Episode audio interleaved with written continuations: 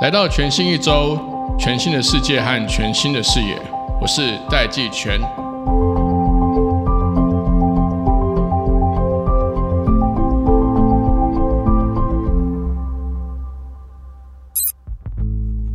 今天这集，我们邀请到人工智慧科技基金会的董事长詹婷怡 n i c o n i c o 同时也是我们前任的 NCC 主委。我们在节目当中聊了到底台湾需不需要一个主权 AI。也就是所谓的繁体中文的大型语言模型。另外，我们也讨论到了 AI 可能在台湾有的这些商业的机会，还有各种可能。当然，最重要的，最近 AI 的规管的这个浪潮，或者是讨论的这个声音越来越多。我们也在节目当中讨论了，不管是美国还是欧洲 AI 规管 AI 的这个风险到底有哪些。甚至我们也把最近《纽约时报》控告 OpenAI 和微软的这个事情啊，有了一个很深入的一个探讨。那究竟我们台湾未来 AI 有哪些机会？政府究竟可以怎么做？我们一起来听。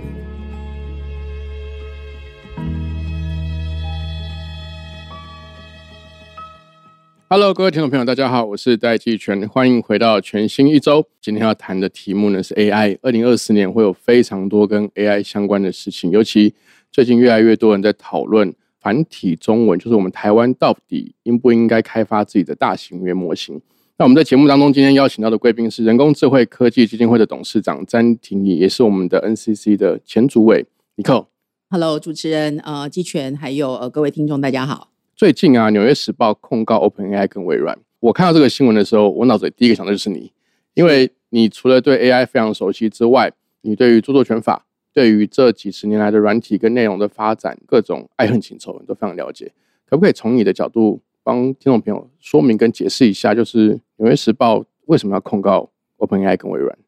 好，那呃，要谈到这个问题，我想呃，我们可以先回过头来看 AI 的发展。那为什么在这个 timing 会呃形成这样子呃受到各界高度的关注？同时，它也是一个不可逆的趋势，那也会影响未来呃接下来的这个所有科技技术跟各个不同领域数位转型的发展。我想 AI 的这个发展已经有非常多年的历史了哈，从这个最早呃这个图灵测试啦等等一路下来，其实是在二零二二年的时候，因为 OpenAI 这个 ChatGPT，大家说它横空出世，但是对我们一直在观测 ICT 技术来说，其实它是也是有点水到渠成了哦。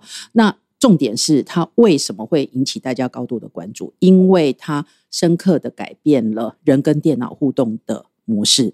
以及内容产生的方式，哈，最关键的是在这两点。也就是说，即使你不会写 coding，但是你会下指令，可以用自然语言的方式跟电脑互动。所以，这个让 AI 走出了实验室，走出了学术的范畴，让所有的人，不只是一般的，除了呃大型企业之外的中小企业，连一般的个人，哈，也会来这个使用。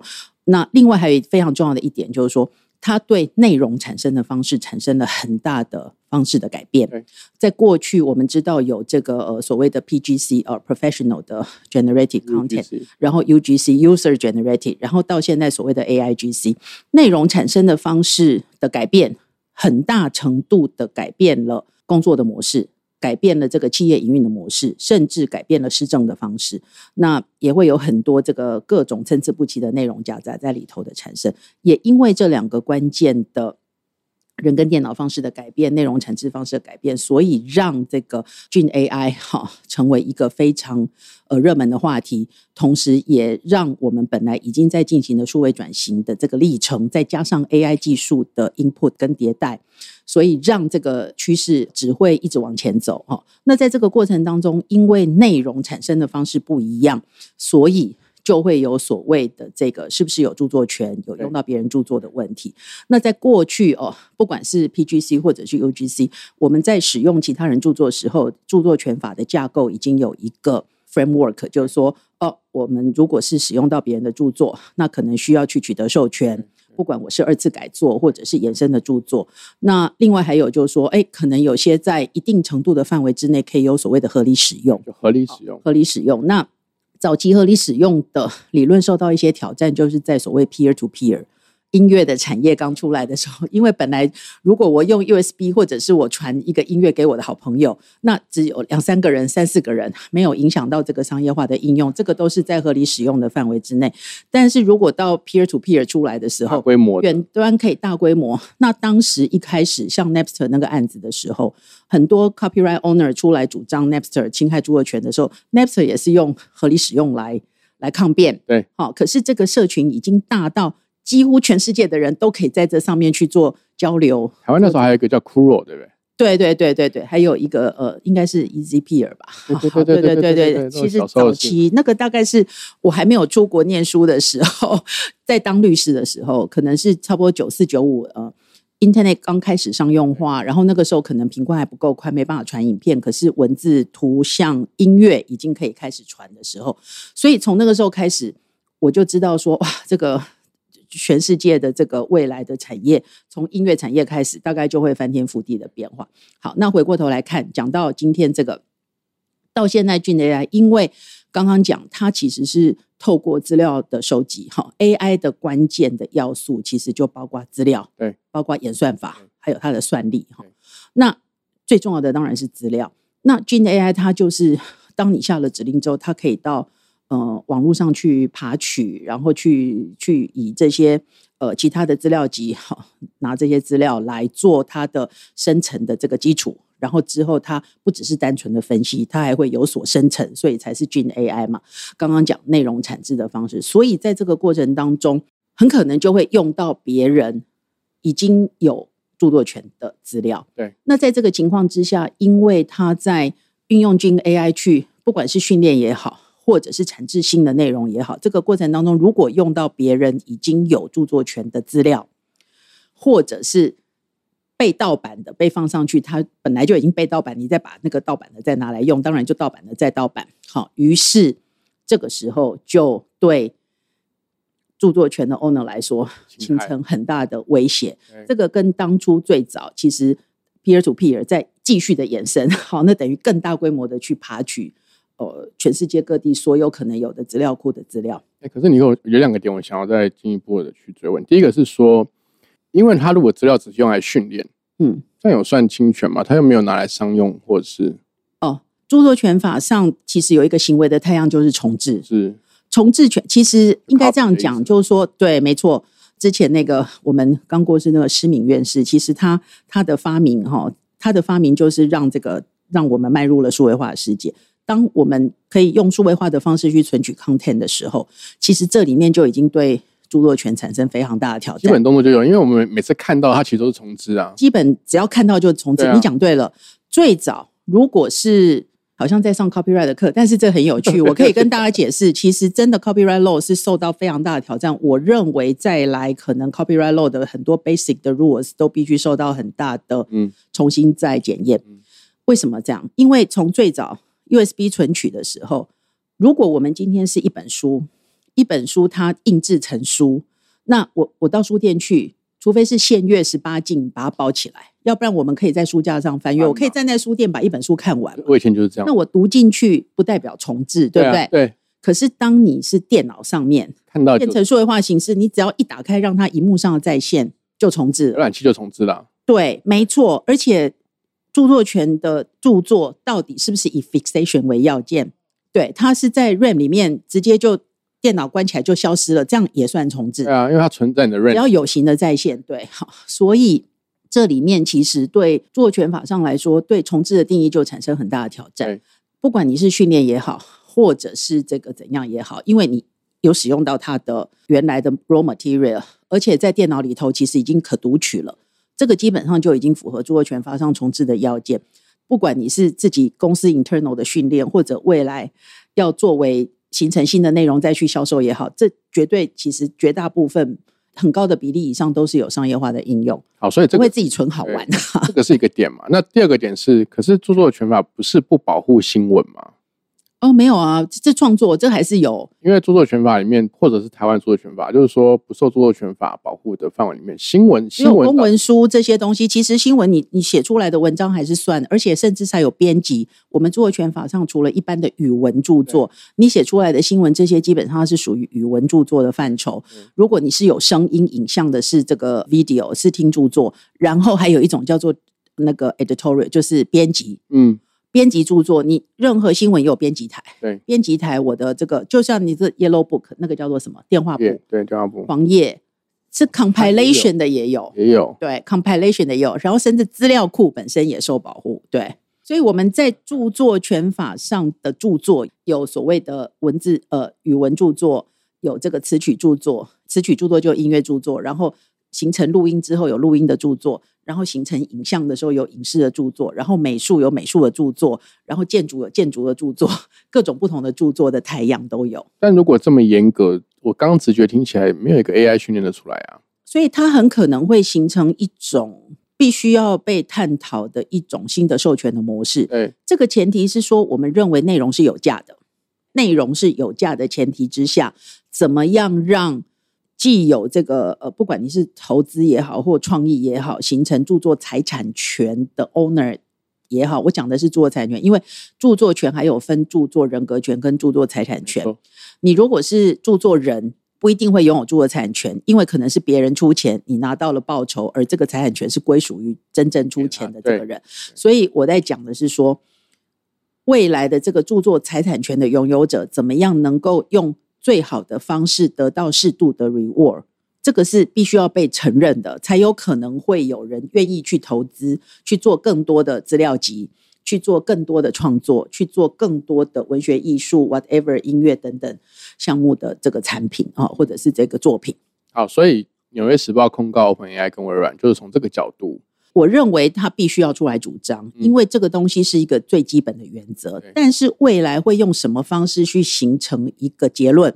比如说 Napster 之前的那个案子，在当时告这个事情的时候，我就主张，其实 copyright owner 他不一定非要置对方于什么样的境地，而是 settlement 就好。他希望可以在这个新的模式里头得到一个合理利润，对对对，分成或者是利润分享的可能性。所以最后都是 settle 掉。那我认为这个东西，《纽约时报》或者是其他的著作权人，他一定要出来主张，因为这个东西是作为一个 copyright owner 必须要出来主张。但是最后会是什么样的模式？因为不可讳言，确实它是新技术，对于这种呃著作呃生成的过程、储存的过程、传输的过程、授权的过程，都是一种可以值得被拿来讨论，怎么样让大家说的。商业化一点就是把饼做大，对对对，然后让利润可以这个，所以我认为透过这个诉讼的过程，其实应该要去谈出一个对于新的营运模式里头的利润分成。你看看音乐产业就知道了，从以前到现在，然后慢慢的它。音乐产业，它可以知道说，哎，它在什么地方，它其实是真的是收不到钱的。可是它可以透过共生跟生态系的建立，新的真正的可以来自于它什么地方的收入。现在就是很多演唱会。我认为现在其实就是新的资通讯的技术，包括网络，特别是网络的技术，对于很多营运模式带来新的 business model 的转变。这个呃。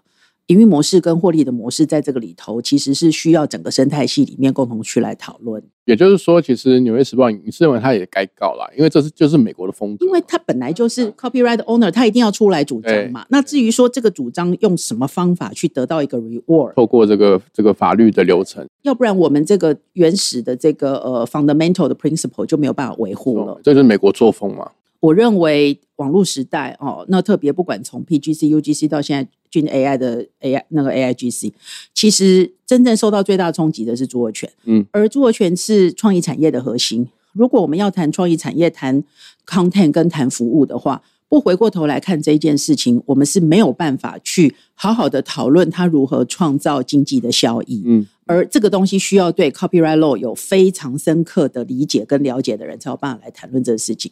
从这个角度来切入，其实就非常的清楚。但拉回来，如果我们回到呃 AI 可以为我们创造的可能性，你认为台湾需要一个我们繁体中文自己的大型语言模型吗？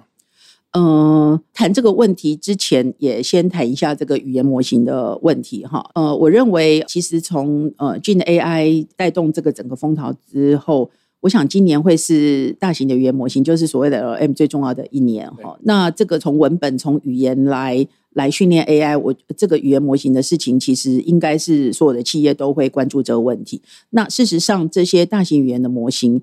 已经有蛮多不同的企业有在提供嘛，哈，包括开源啊，包括这个拉玛等等这些哈，包括这个 OpenAI、ChatGPT 这些。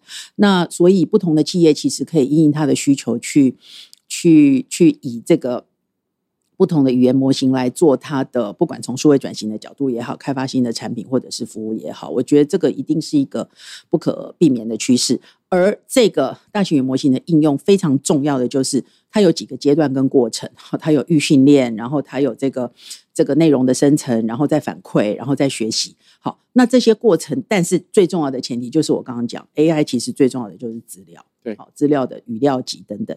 那如果从文本、从语言的这个语料集来看的话，你说台湾需不需要一个呃繁体中文的语料？我个人认为是需要了哈，因为我们如果回去看。除非我们今天不去掌握我们自己的语言跟文字，要不然的话，有一个基础的大型的繁体中文的语料库，我认为是需要的。因为以现在的状况来说，在全世界，如果我们从，因为大部分这些都是从网络上去爬书嘛，那我们从这边能够爬到的资料，繁体中文大概比例上哈，我看了一下那个统计，大概不到百分之零点一。以这么少的这个资料。不管我们今天下什么样的指令，训练什么样的这个，如果我们没有这样的语料集去，我们自然会去出来的这些，不管是不管是所谓的这个 data 的 bias，它产生的可能是价值上的 bias，可能是认同上的 bias，可能是甚至是真实性的 bias 哈。所以在这样的一个情境之下。其实这个都是过去，不管是公部门或者是民间的企业，你不同的 domain 本来就有他自己需要的语料跟他的资料。可是过去因为很多的原因，没有好好的把它建立起来。那至于说各个不同领域的 domain 哈哦 AI 的应用，那这本来就应该要多去建立自己的资料库，那语料集哈。所以我觉得我自己个人认为是有这个需要啦，有这个需要，因为它会涉及到。所谓的 data bias 的问题，它比较像是一个呃社会性或文化上，甚至政治上面的一个角度嘛。如果从商业的角度上来看，会有这个必要性吗？因为我有这个提问是说，譬如说像我们的搜寻引擎，这个讨论其实十几年前也有讨论过，就台湾需不需要一个自己的搜寻引擎？嗯，在这几十年，应该可能快二十年的结果，其实我们没有也过得很好啊。这两个中间有什么样的差异吗？嗯，我觉得有不同哎，因为搜寻引擎它是比较属于工具，它它对内容的本身不去做智慧嘛。那现在等于是我们必须要用内容来生成内容。对。那这个内容就会涉及到我们的呃价值观，对哦，我们的这个呃认同，我们的很多其他不是只有在文化或者是在这，你说商业上也是一样，因为各地有不同消费者的习惯。对。像我们今天早上才在讨论一个纺织业的这个。数位转型运用军 AI，因为它会涉及到呃设计师的风格、穿衣的这个的需求，还有我这个下单的这个不同地区一定会有不同的差异，不同的差异哈。所以如果我们要能够对我们的这个 domain 垂直领域的这个应用能够有更好的帮助的话，其实。对于需求 request 的这个界定的更清楚，然后更 precisely，然后更精确的去掌握，因为我们需要语言模型，需要这些东西，其实就是要能够更精确的去掌握需求嘛。没错。所以这里面从商业的角度来看，我认为也有这需要，只是说它的资料需要大到什么样的程度，然后它的 domain 需要跨到什么样的领域，我觉得这个当然就是看个别不同的需求了。对。但是我我认为必还是有必要去建立，因为这个语言模型，它其实从我的理解啊，就像尼克刚刚讲的，它除了这个对于内容产业或内容有一个很大的破坏式创新，那我知道那个破坏力是非常巨大，那个创新是非常巨大。另外一个是我们跟机器或我们跟电脑之间沟通的这个界面嘛，对，也就是说，这个大型语言模型它其实最基本的是一个界面语言。假设我们今天把这个 AI 应用到，比如说制造业，嗯，如果说我们今天不去发展我们自己的繁体中文大型语言模型，尤其是这个训练资料集，我们势必在这些服务的发展上面，甚至还有金融的 AI 啦、医疗的 AI 啦，是不是就被迫要去串？可能是美国的，或者是要使用？这就是我刚刚讲，就是说不是只有我我们讲的文化、政治、经济这这这类，就是在商业上其实也有这样的需要。因为不管是从传统产业的数位转型，或者是我们希望我们的产业往更高值化的服务业，或者是软体的产业，或者是这些产业去。一一定要去掌握到最前端的这个使用者体验，或者是这个使用者需求的收集。那这个部分其实就非常需要这方面 data 的累积。哈，我我就举再再回到我刚刚举的例子，比如说像这个纺织业，我们在对这个纺织业提供数位转型的过程当中，当然现在有这个部件的数位化啦，然后有这个这个 SaaS 的服务平台，然后甚至一匹布到底有多少碳，这个都可以透过碳排放量，未来你你坐一趟飞机。排了多少碳，跟你这这件衣服有多少碳，其实都是可以透过这些方式去计算。但是更重要的是，在这个平台上面，我未来可以串联设计师，好串联到这个 user，甚至快时尚等等的这些这些人，他的想象，他的这个语汇，他的这个呃当地的需求，还有这个呃喜好，还有不同的风格，那这些东西其实都是。跟这个使用者的习惯，跟这个当地的 terminology 其实是有关系的，很深的直接相关。对对对，所以未来各个不同的 domain 其实它都会有这方面的需要。当然，越标准化、越规格化、越制造业越硬体端那个部分，可能就是透过本来的这种 standard，透过这些东西。但是你越往消费端越往这个呃服务端越往创意，对对对，这个东西可能它的这个差异性，这才会有所谓的 diversity。所以这也是为什么最近会越来越多的国家，嗯，甚至开始出现出现一个词，我们以前常会讲主权基金嘛，但现在开始会讨论主权 AI 这样的事情，就是说，因为这样看起来好像，如果我们不 join，我们在 AI 的这个时代就会整个被抹掉，哎。我很难想象在十年内有哪一个产业、哪一个 domain 好不用去串接 AI 的。这个就跟当初硬体制造有这些好，包括通讯什么的都有硬体的规格跟标准。那那个东西，呃，你说呃插头啦，或者是这些什么基座啦，什么这些东西，可能还不会那么明显。可是你真正到多样化的服务、跟产品、跟内容、跟我要看什么节目、跟 content、跟 service 有关的时候。其实越在地化才会越能够普及化哈，所以在这里头可能它就会设计。当然，这里面如果是从商业的价值越高的话，自然就应该要有人去做了哈。可是如果以我们过去的经验，没有好好的去倡议这方面的观念，或者说这方面的那那就很容易跟着别人走了。所以我觉得这一块，如果台湾要往更高值化的、跟软体、跟服务相关系统整合有关的方向去发展的话，我觉得这一块其实。基本功不能不蹲呐，哈，马步不能不蹲。我可不可以用个比较简单的说法，说繁体中文的大型语言模型，会是台湾不管是经济转型，甚至国家进入下个阶段，一定要有的一块 cornerstone。我认为很重要，我认为很重要。那至于个别不同领域的 domain 的话，就是要看说我们在这个过去的优势在哪里，然后我们现在要不要在这里头去 create 一个新的 niche。那欧洲呢？他们怎么看待 AI 这件事情？就是说，在规管上面，尤其欧盟啊，我觉得他们对人权啊、气候啦，甚至很多先进的议题，反而他们的这个立法跟讨论的速度跟进步程度是很快的。你也常常在世界各地跑，你现在看到欧洲对于 AI 的这个态度跟进度是是怎么样的？好，嗯，我应该先这样讲，就是说，呃，我认为 regulation 很重要。对，为什么？因为 regulation 会 shape 形塑或再形塑。产业的样貌，嗯，所以 regulation 非常重要。如果没有 regulation，你那个产业是出不来的，嗯。所以，呃，我基本的 fundamental 的 philosophy 是认为 regulation 很重要，但是 regulator 也必须要与时俱进。也就是说，如果用传统僵固式的 regulator 的 mindset，那样的方法当然就是我们不乐见的。而当新时代的 ICT 出来的时候，它有可能除了技术的应用之外，它还会产生很多过去。没有办法想象到的 social impact，对，也就是因为这样，所以 regulator 的 mindset 也必须要跟着转变。如果是新时代的 regulator 的 mindset，它就可以去 shape or reshape 这个产业的样。嗯嗯嗯。也就是说，我希望大家可以建立一个观念，就是说，其实没有 regulation 反而没有办法让这个产业长出来。嗯，应该要有 regulation，可是这个 regulation 必须要 regulator 的 mindset 也跟着 digital transformation。对。新时代的 regulation 不是只有立法，not limited to legislation，是狭义的，对不对？对，你可以发现，所有跟立法有关的，相对来讲都是比较缓不积极。嗯，那它很可能会包含 regulation 范围就很广了，可能包含最严格的 legislation，那还包括这个行业的规则，还包括这个 standard 技术上的 standard，还包括行业之间、协会之间的这种 norms 哈。像 TCP/IP 它就是 norms 啊，TCP/IP 你说是法律吗？不是啊，你说它是 standard，它又还没有到 standard 的标准，可是。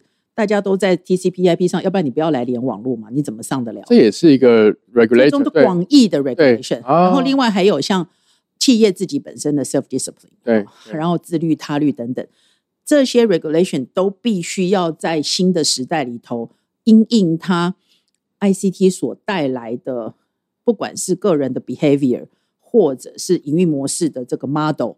或者是施政的太阳，而在不同的场域采用不同的模式。比如说，如果是跟这个 device 之间的互联或通讯的这些，当然就是 standard。嗯，那很多东西现在在倡议的，它可能不是用立法，它或者是 regulation，它就是定一个原则。可是你必须在 design in 的时候，你不是等到事情发生的时候，在过去传统的立法都是以产生结果之后，我再回过头来去看说这个结果。行为人是谁？你的行为的构成要件是什么？对，造成的结果是什么？我再来决定说有没有符合某些构成要件。那需要衍生出来的是损害赔偿还是恢复原状？嗯嗯，这个是过去传统在适用法律的时候会去先认定事实适用法律的逻辑。但是因为现在因为网络的关系，因为 AI 的关系，就是说它的很多的状态，它是第一个扩散非常快。第二个，它的损害不可预期；第三个，它可能会产生很多的联动，而且会产生很多不可预见的这种呃，往往相连 AI AIoT 之后的这种 social impact。所以现在更在倡议的是比较从 risk management 的方式来看这件事情，而不是从过去传统的立法的方式。我定一个法在那边哦，反正你触犯了或者你违约了啊，我再回过头来看说这造成什么东西赖损害赔偿、恢复原状，那都来不及了。对。现在反而应该要从符合这个科技技术应用的本质，还有 Internet 扩散的本质、网络效应的本质来去看这一件事情，然后从它可能会造成什么风险。如果我没有事先 design in 的时候就去注意到可能发生的状态，那它就会产生不可预见的结果。嗯我没有办法去用很精准的法律的用语去界定说。什么样的行为会产生什么样的结果？不知道啊。哦，这个也是需要做下来。所以它就是 risk，对，它变成一种风险。譬如说，我们拿 AI 去控制杀人机器，这是不是就是高风险？那个可能就变成是绝对不可存在的风险。所以你在风险里头就要去分类。嗯，如果我举以欧盟的人工智慧法为例的话，现在不管是美国的 NIST 或者是欧盟的这个人工智慧法案。因为它会有我刚刚讲的那些特性，哦，尤其是 AI 加上网络 AI Plus Internet 之后，不管美国的 NIST 或者是欧盟的，它就是用风险管理的角度。我已经想说，你如果用 AI 再加上万物相连的环境，它可能会产生风险。那这些风险我要去分类嘛？最严格禁止的风险，就是说你把它拿来当杀人的武器，好或者是什么，这个是根本就因为还有 ethical，还有很多伦理的问，有些是根本就绝对禁止的，那就别免谈，不要讲了。我不可能让 IT 的工具拿来当做杀人的武器，所以你要把它用到上，当然技术是中立的，可是我已经可以预见你就是要把它拿来当杀人武器，那这个就绝对禁止。嗯，然后还有极高的风险，那极高的风险是什么？可能它有些什么样的太阳哈？这个在人工智慧法案里头有提到。那可能事先要经过审查，对，比如说你这个 AI 的系统或者是产品，可能要经过审查，而且之后还要 regular 要回来再审查。好，像呃 Level Four 的自驾车就是这个类型的，kind of，因为它是全自动自驾嘛。到时候再看它会不同的，它可能会怎么样去定义，但是它是用这个 category 来看。那如果是一般的风险，哦，那可能不用经过事先审查，可是你要申报要揭露啊，哦，比如说你这个 Chat GPT 哦，或者是什么。你企业在用这个东西的时候，你要揭露我这个是用俊 AI 所产生出来的内容，至少让你的 user 或者是你的客户知道我是在跟 AI 互动。知道，嗯嗯嗯。我不是说你就是人创造装成真人，你知道我在跟 AI 讲话，那我就会说，嗯，这里面有些东西可能我会稍微提防一下，提防一下或者什么之类。然后这个就是揭露 disclose，因为 AI 没办法负责嘛。是哈，然后再来就是哦，完全没风险的，根本就就算你是 AI 做成的，也不会有什么了不起的。好，那就这样。所以。那你看，如果是这样的逻辑的话，你要怎么去用非常精准的立法的方式去处理这个？对。所以，它即便是用立法的形式存在，它其实规定的方式也是用 risk management 的方式来做这件事。那你说要快速回应或什么，这就不是传统的立法机关可以处理的。你看，不管是欧盟或其他，他们都有很多各种形式的 tax force 或者是专家所组成的。这里面的专家就不是只有传统的立法者了。对，他可能包括法律的，包括呃产业的，包括社会影响面的。那但是他们要迅速讨论跟回应哈。那我觉得台湾的困境是在于说，我们对于 regulation 的定义非常的狭隘，到现在为止都还认为，反正有一个什么东西我就要立一个法。嗯，对。在过去比较没有用 multiple stakeholder 利益关系人，大家一起共同来讨论做这些事。那我在任内的时候，其实倡议了几个机制哈。那这些机制都是希望可以让大家养成 multiple stakeholder 一起来讨论的模式哈。那当然这都还在路上啊哈，还还要。很多的努力，所以要能够达到快速的以新的 regulation 的 mindset 去回应现在 ICT 的需求，这样的一个前提，它需要很多配套，而这个配套就包含不是只有传统的 legislator 跟 policy maker，它还包括法律人，其实 mindset 也要转变啊。好，那如果完全都不了解科技技术发展的本质，那也没办法对话，那也没有办法对话。然后还有这些对于社会学家、对于经济学家，大家。可能会产生的社会影响或什么，真的就需要，而且要习惯讨论，讨论中间就要有折冲，就要有妥协，不是说我虽然有一个讨论，可是我就是非常坚持零跟一，那也没办法讨论下去。所以这里面都牵涉到公民社会的成熟度，还有我们对于思辨的过程是不是熟悉，还有对于科技应用的愿景跟想象，是不是可以在比较同步一点的 pass 上面，所以。我其实想到会觉得有点辛苦，但是这些东西都不能不做。那我从过去到现在，其实有一些制度慢慢帮忙打下一些基础，但是，但是我觉得这个过程还需要很多 private 跟 public 的 sector 大家一起共同来努力。对，这样看起来，我们今年除了会有新政府上任之外，今年也是台湾是不是可以拥抱 AI 的这些机会跟挑战？我认为今年。不管我们最后是拥抱上去还是怎么样，但是这个无论如何，技术是会一直往前走。对啊，对，而且产业，我自己在过去几年其实一直在做不同领域的数位转型嘛。那从数位转型的角度来看，其实也是不可挡的趋势，因为数位转型已经在道路上，那它新的科技进来，它只会不断迭代。所以现在数位转型已经都谈到 AI，谈到区块链的应用了。对，所以。